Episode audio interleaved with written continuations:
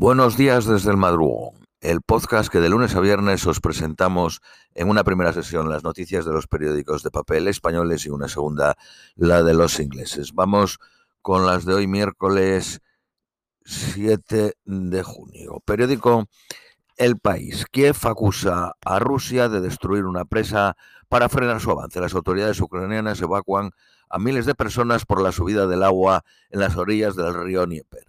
En la ciudad de Gerson, el agua puede subir hasta 5 metros. Estados Unidos supo de planes ucranianos para volar el gasoducto Nord Stream. The Washington Post revela que una agencia de inteligencia europea informó a la CIA tres meses antes de la explosión. La Unión Europea plantea multas entre 10.000 y 22.000 euros a los países que rechacen acoger a refugiados. En el 2022 hubo 330.000 llegadas irregulares por todas las rutas a la Unión Europea. El envío de soldados israelíes a maniobras en Marruecos eleva la tensión en el Magreb. Los, eh, el, eh, el, ejercicio África León, coordinado por Estados Unidos, incluye, según Rabat, una zona del Sáhara Occidental próxima a Argelia. Un estudio señala que el Polo Norte no tendrá hielo seis meses al año en el 2100, si no se reducen las emisiones. Hong Kong, Singapur y Zurich son las ciudades más caras del mundo para vivir. Barcelona ocupa la 75 posición y Madrid 83. Estados Unidos denuncia a Coinbase en su cruzada contra las criptomonedas. Periódico ABC. Moscú y Kiev se acusan mutuamente de haber volado a la presa. La policía belga vuelve a registrar las oficinas de dos diputados socialistas en la Eurocámara el 43% de los italianos creen que la inmigración, los inmigrantes son un peligro para la seguridad. Periódico La Razón. Macron logra desactivar la ola de protestas en Francia. Los sindicatos dan por concluidas las movilizaciones contra la reforma de las pensiones ante el escaso seguimiento. El exgobernador de Nueva Jersey, Chris Christie, se presenta a las primarias del Partido Republicano.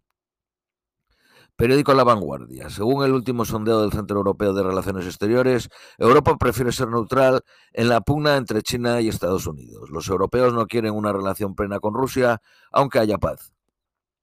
Según el Eurobarómetro, el 76% de los europeos apoya que la Unión Europea ayude a Ucrania. Irán presenta FATAP, su primer misil balístico hipersónico. Periódico Cinco Días, un estudio asegura que la prohibición de Huawei puede costar a Estados Unidos y a sus aliados 100.000 millones. Periódico El Economista, la hostelería batirá récords en verano con casi 2 millones de empleo.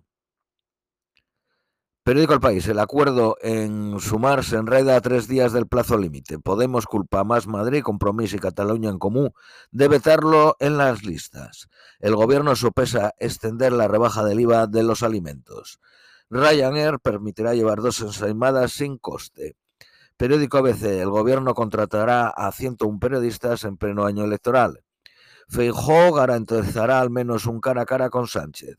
Pablo Iglesias intoxica la negociación con Sumar y enfrenta a Podemos con los aliados de Díaz. Detenido un escolta del presidente del Tribunal Constitucional por simular un secuestro. Francia indemnizará a 400 españolas a las que se le implantaron prótesis de silicona ilegales. Periódico La Razón. Partido Popular y Coalición Canaria llegan a un acuerdo para gobernar las islas. Esto es todo por hoy. Os deseamos un feliz miércoles y os esperamos mañana jueves.